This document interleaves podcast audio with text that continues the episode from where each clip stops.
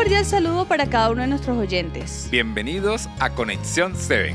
Hoy queremos compartir junto a ustedes la meditación de un versículo del capítulo 30 de Isaías. Así es, Laura.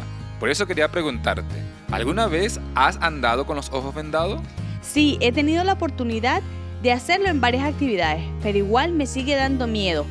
Incluso me da miedo golpearme o caerme. Entiendo, pero supongo que alguien te daba las instrucciones para saber por qué camino seguir, ¿verdad?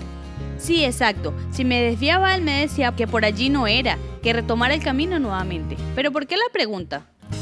Bueno, el día de hoy vemos que Dios hizo algo parecido con el pueblo de Israel. Te invito a que por favor leas Isaías 30, 21.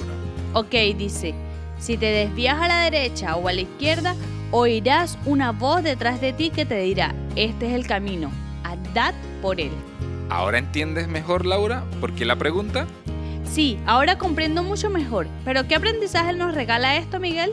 Bueno, Dios quiere darnos las instrucciones para nuestras vidas.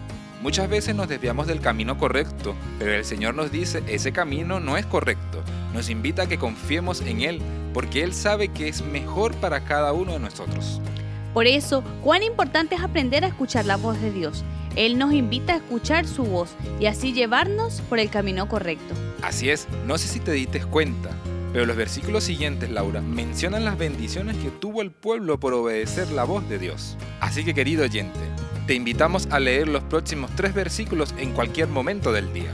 Sí, qué lindas promesas y bendiciones hay allí reflejadas en esos versículos. Por eso queremos invitarlos a leerlos en su casa, a pedirle a Dios que también nos permita escuchar su voz. Miguel, ¿qué te parece si nos diriges en oración? Por supuesto, vamos a orar. Querido buen Dios, hoy anhelamos que tú nos digas cuál es el camino que deseas que andemos. Por eso, Dios, te pedimos que nos ayudes a escuchar tu voz y que también nos ayudes a tomar las mejores decisiones para nuestras vidas. Te lo pedimos. En Cristo Jesús. Amén. Amén.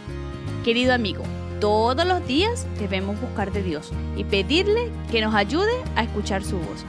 Los esperamos el día de mañana en un nuevo podcast de Conexión 7. Seven. Dios te bendiga.